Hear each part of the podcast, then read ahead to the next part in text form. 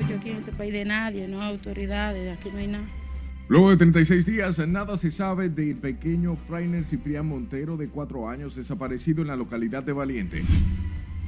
Tras ser golpeado, pues cayó y se impactó eh, eh, en la cabeza. En la Guayiga muere un adolescente de 17 años luego de recibir un puñetazo. Imponen garantía económica y presentación periódica a padre que agredió a su hija durante actos por el Día de la Independencia. Más de dos meses que no recibamos una gota de agua. Residentes de varios sectores comienzan a sufrir los estragos por la falta de agua potable. Silicon Valley Bank, entidad bancaria que usa criptomonedas, es intervenida por graves problemas financieros. Vicepresidente del Banco Mundial agotará una agenda de dos días en el país. Y la República Dominicana debuta hoy frente a Venezuela en el Clásico Mundial de Béisbol donde el presidente Luis Abinader lanzará la primera bola.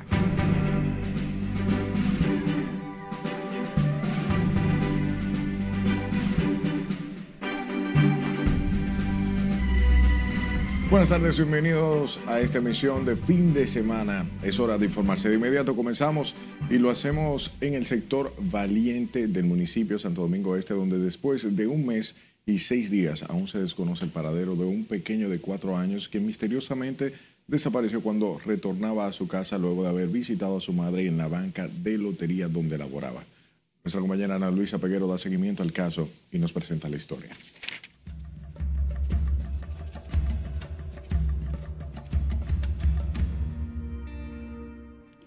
No hay ley, uno no tiene apoyo en este país de nadie. Más de un mes que no se sabe de la suerte de Frainer Daniel Ciprián Montero ni de su paradero. Este video del pequeño corriendo en las aceras de la calle Segunda del sector Valiente en Santo Domingo Este es la última imagen que guardan los familiares del menor, que ese día llevaba puesta una bermuda color gris, un poloche rojo y unos calzados denominados Croc. Su madre, Lisette Montero, asegura que mientras más pasan los días, más crece la angustia y la desesperación de no volver a ver a su pequeño. Esto es algo. Ya nadie que yo les puedo decir. Ya él tiene un mes.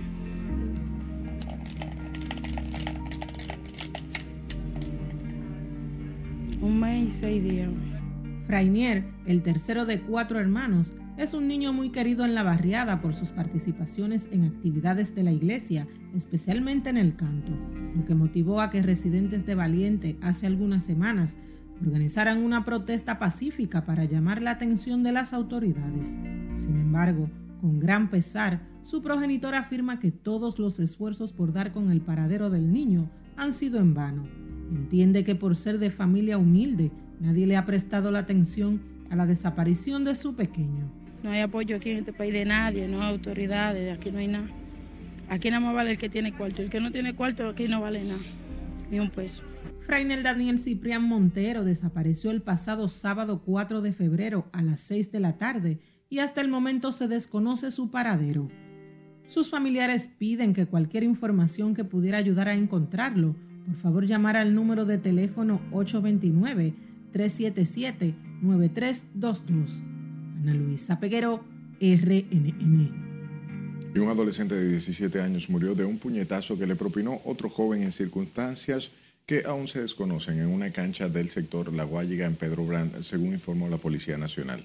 Se trata del joven Jean-Paul Miguel Polanco, quien supuestamente fue golpeado por Danger Casanova Martínez luego de una acalorada discusión que generó la agresión. Este es un caso que está bajo investigación familiares eh, del prófugo Danger Casanova Martínez han manifestado por distintas vías que entregarán a su pariente para que responda en la justicia por este hecho. Hasta el momento eh, no, hay ningún vínculo de este incidente con asuntos delictivos, eh, sino que más bien se trató de una discusión que degeneró en esta, en esta violencia. Según el informe de la policía, la víctima recibió una trompada de su agresor que lo derribó a tierra, en cuya caída se golpeó con el pavimento, lo que provocó la muerte. Sepa que se entregó a la policía el supuesto responsable de protagonizar una balacera donde murió un menor de 15 años y otras tres resultaron heridas en el sector Santa Elena, comunidad cercana al municipio de Barahona. Se trata de Manuel Gómez Félix, alias Emma de eh, alias Emma, de 37 años de edad, sí, residente en el Distrito Municipal de Bauruco, en la zona costera de Barahona. Eh, mientras que se busca a una segunda persona identificada como Carlitos Cuevas Rubio, alias Pepo, que acompañaba a Gómez Félix durante el incidente. El hoyo Oxiso respondía al nombre de Cristian Antonio Félix Reyes, de 15 años de edad, mientras que los heridos son Franklin Félix Díaz, Carlos Enríquez San Pablo Nin y Carlos Javier San Pablo Nin, de 27, 23 y 29 años de edad. Las autoridades identificaron los jóvenes que murieron calcinados en un accidente de tránsito la noche de este viernes luego de que se incendiara el vehículo que conducía tras chocar con un poste del tendido eléctrico próximo a la entrada de Guandolio. Se trata de Ángel Robinson Valoy, quien conducía una jipeta gris marca Toyota, Moisés Vázquez y otro solo identificado como Joel, quienes venían de realizar unos trabajos en Punta Cana. Realmente que le pesaba el ruedo de su pantalón no era un joven totalmente como estos hombres callejeros, no. Era un hombre de peso y de seriedad. La familia ha perdido un hombre que vale la pena. Ustedes conocen las causas del fatal accidente que acabó con la vida de los tres hombres residentes en Mano Guayabo y en el Abanico de Herrera, cuyos cuerpos calcinados todavía no han sido encontrados entregados a las autoridades. Y la Oficina Judicial de Servicio de Atención Permanente de la provincia María Trinidad Sánchez impuso medidas de coerción consistente en presentación periódica y una garantía económica de 50 mil pesos a un hombre que agredió a su hija de 11 años de edad en un centro educativo del municipio Nagua.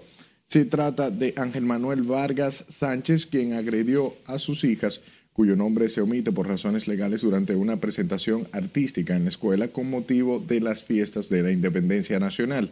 El Ministerio Público, representado por el fiscal titular de la provincia María Trinidad Sánchez, Odalis Ramona Mercado Morris, mostró al tribunal que las acciones cometidas por Vargas Sánchez constituyen una violación del Código Penal Dominicano y al Código para la Protección y los Derechos Fundamentales de los Niños, Niñas y Adolescentes.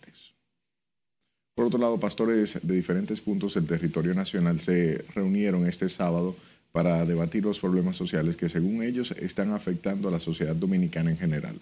Los miembros de la Iglesia Cristiana aseguran que en el país se están viviendo momentos difíciles, lo que conlleva a la pérdida de valores y principios. Es la sociedad. Eh, nosotros tenemos una sociedad que ha cambiado en los últimos años ha cambiado en la manera como hace, eh, cómo se desarrolla todo, la política, el arte, las artes, todo, la sociedad ha ido desnaturalizándolo.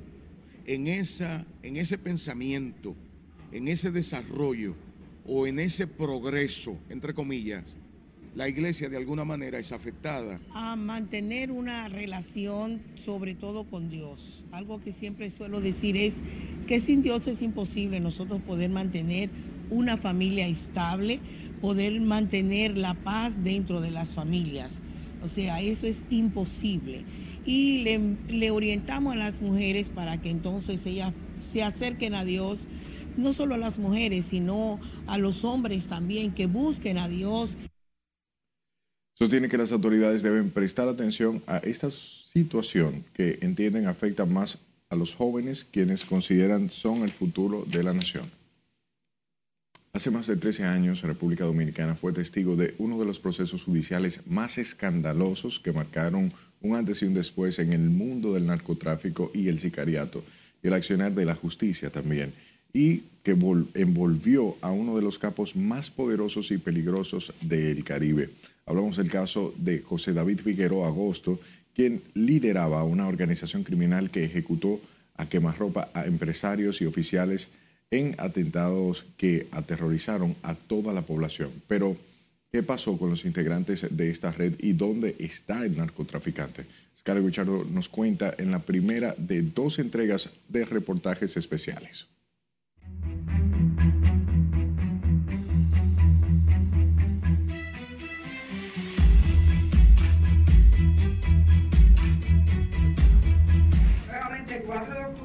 2008, los acusados viajaron a la República Dominicana para reunirse con Figueroa Agosto. En septiembre del 2009, las autoridades de Puerto Rico y República Dominicana se unieron para buscar al narcotraficante José David Figueroa Agosto, quien en ese entonces estaba prófugo de la justicia tras escapar de la isla del encanto, donde fue condenado a 209 años de prisión. Para influenciar a los oficiales del gobierno a cambiar la duración de la convicción y sentencia de Junior El narcotraficante falsificó datos, documentos y cambió de rostro con cirugías plásticas para obtener una doble identidad en el país que le permitió actuar a su antojo y a oscuras de la lupa de las autoridades. Tenía un apoyo fuerte de gente de autoridad y de poder. Como parte de los operativos para ubicar al fugitivo Figueroa a agosto, las autoridades allanaron propiedades en diferentes puntos del país, siendo el más destacado el concerniente al hallazgo de 4.6 millones de dólares en la exclusiva Torre Alco Paraíso, ubicada en el sector La Esperilla, donde habían además documentos, relojes, objetos de valor, armas de fuego, equipos de espionaje, y otras evidencias vinculadas al crimen organizado. Dentro de una jipeta Mercedes-Benz blindada, estaba debajo de uno de los apartamentos que también fueron eh, hasta el momento incautados y las prendas de lujo que ustedes también... Durante el decomiso fue apresada Sobeida Félix Morel, célebre compañera sentimental del capo boricua. Porque yo sé que todos esos bienes fueron comprados producto de droga, de droga. No fue que Figueroa Agosto se sacó la lotería. Después que yo estuve en Puerto Rico, que estuve nueve meses con ese señor, yo sé que todo eso viene, son productos de droga. Ese mismo año, meses después del millonario decomiso, el país fue testigo del inicio de una estera de muertes que invadió a la población con sentimientos de incertidumbre, preocupación y temor. Ellos reciben las instrucciones y la encomienda de las operaciones. Tienen que ejecutarlas y entonces darle detalles.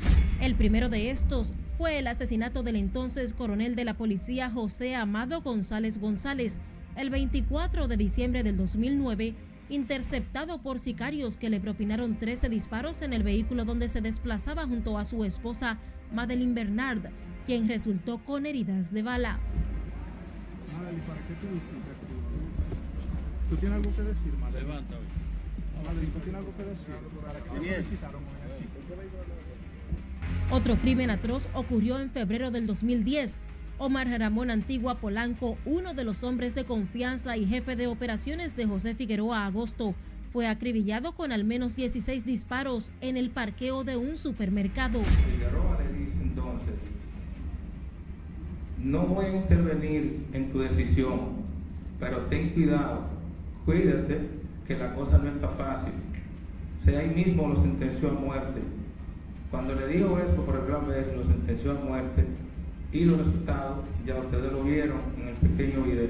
El 10 de marzo de ese año, Alfredo Rodríguez, conocido como Niño Pata Corta, recibió 26 disparos en La Romana. Ese mismo mes, Gabriel Arias Castillo, alias El Pelotero, quien guardaba prisión tras el hallazgo de un arsenal de armas en Villamella, fue apuñalado en la penitenciaría La Victoria durante una supuesta riña entre reos vinculado también a Figueroa Agosto. El 14 de mayo del 2010, desconocidos asesinaron a Rubén Soto, de 78 años, propietario de la panadería La Francesa, junto a dos empleados. El hombre era padrastro de la viuda del coronel José Amado González González, vinculado al organigrama de la red criminal del Boricua. El sicario de, que mató a Soto Hayek con dos pistolas, tenía dos pistolas, él solo, y que mató a Omar Antigua Polanco. Hasta la fecha, estos crímenes quedaron sin resolver a pesar de que se comprobó que las víctimas pertenecían a la red de narcotráfico y crimen organizado del capo también conocido como Junior Cápsula. Figueroa Agosto tenía poder adquisitivo, bastante dinero, millones de dólares. Él podía pagar y sobornar a oficiales. Joey Impresia y su piloto Junior Figueroa, el la organización criminal transportaba entre Puerto Rico y República Dominicana altas cantidades de cocaína y para estos fines utilizaban testaferros que compraron embarcaciones para vender los narcóticos una vez llegaban a su destino final en la isla del encanto. Específicamente este grupo eh, iba al área este de la República Dominicana y de allí entonces hacía la distribución muchas veces a través de Puerto Rico para Puerto Rico y para la costa este de Estados Unidos a través de otro grupo, que el grupo de Ángelo Millones, con quien trabajaban en equipo. El narcotraficante escapó de las autoridades dominicanas y fue apresado en Puerto Rico el 17 de julio del 2010. En nuestra siguiente entrega repasaremos las personas que fueron apresadas vinculadas a esta red, entre estas figuras de la televisión y que cumplieron condenas por el caso. Lo conocí a través de una persona, una primera persona que él me envió a, a, a operar yo lo operé, quedó satisfecho, después le hice un procedimiento a él, operé la esposa, operé algunas personas relacionadas con él. Además, el proceso de apresamiento y extradición de Figueroa a agosto hacia Estados Unidos y las incógnitas que han quedado en torno al paradero del narcotraficante. Junior, ¿qué tienen que decir?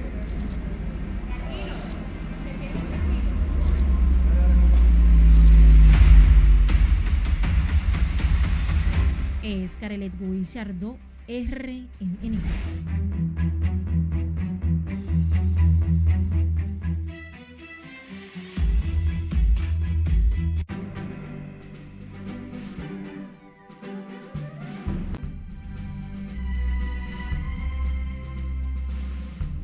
Es tiempo de dar una vuelta al mundo y conocer las noticias más importantes en el plano internacional. Para esto, vamos al resumen que nos preparó nuestra compañera Ana Luisa Peguero.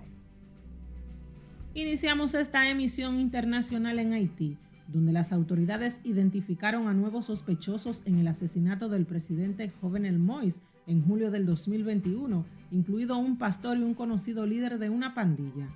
El portavoz de la policía, Gary de Rossier, dijo en una entrevista con radio y televisión que también se emitieron órdenes de arresto contra ocho policías. Continuamos en España, donde un jurado popular declaró culpables de un delito de homicidio a tres de los cuatro acusados de matar a Dauri Vilorio Almonte, un joven dominicano residente en la comunidad León, España, y de cómplice al cuarto encausado por encubrimiento.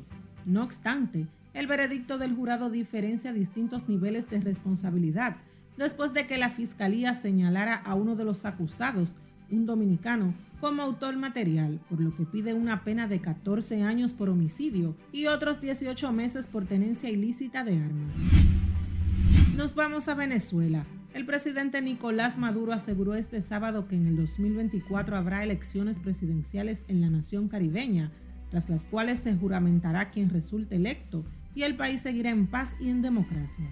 En el 2024 vendrán las elecciones presidenciales, el pueblo votará elegirá y el 10 de enero del 2025 el presidente electo se juramentará y seguirá el curso de nuestro país en paz, en democracia, con protagonismo popular, enfatizó el mandatario durante una entrevista especial transmitida por el canal estatal venezolana de televisión.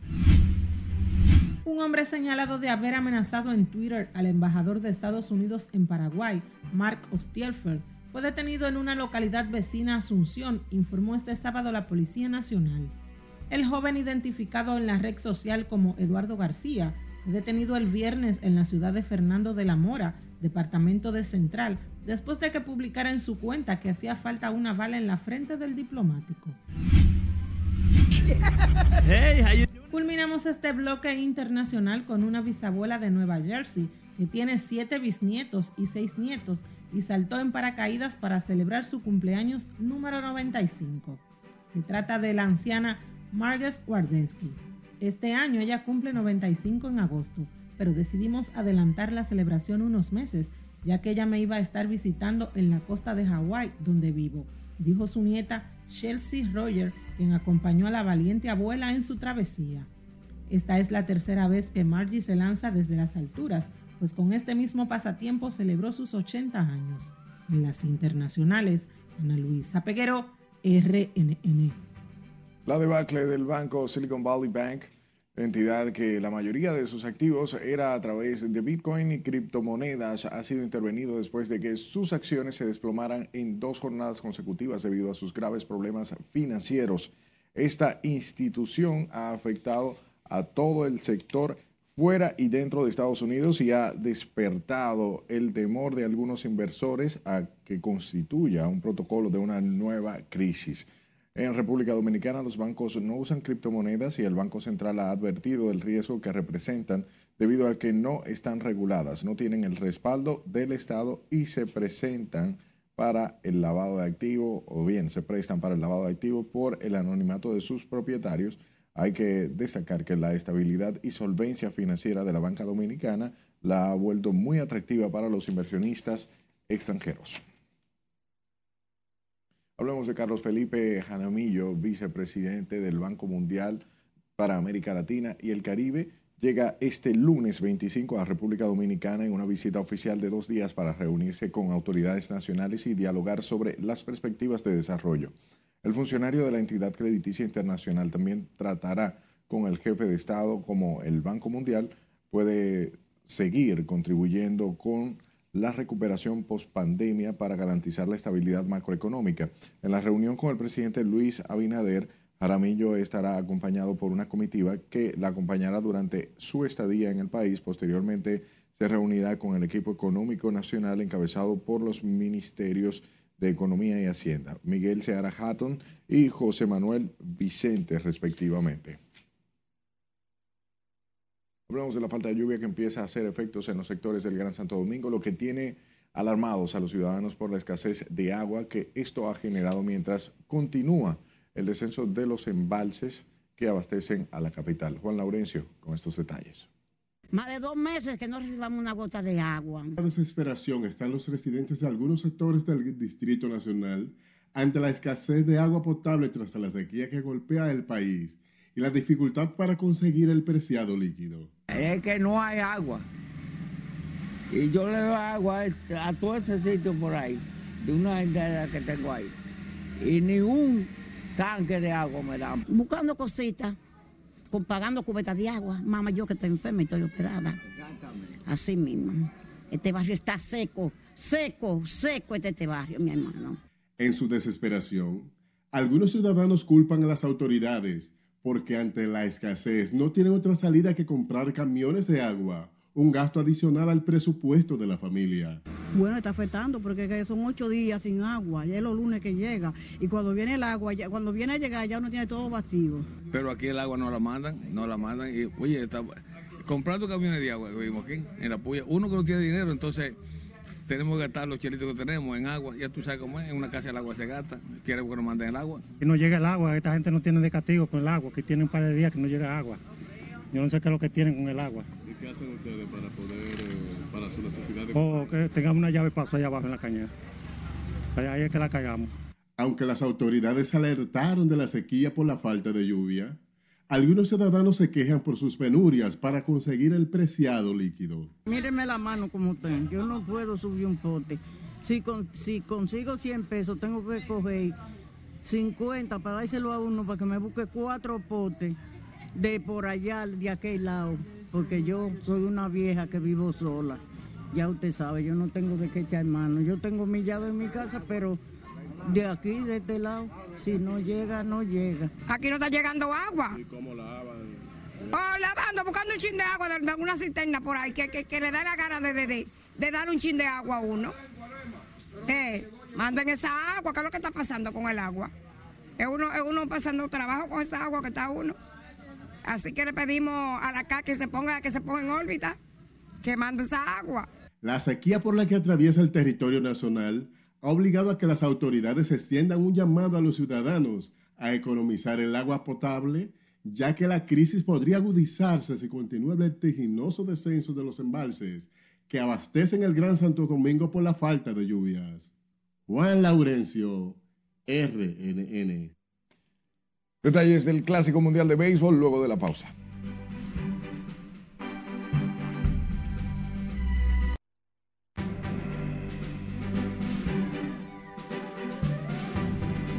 Hoy República Dominicana se enfrenta a Venezuela en el Clásico Mundial de Béisbol, pero con más detalles tenemos a nuestro editor deportivo Manuel Díaz desde el Long Depot Park, Miami, Florida. Adelante, Manuel.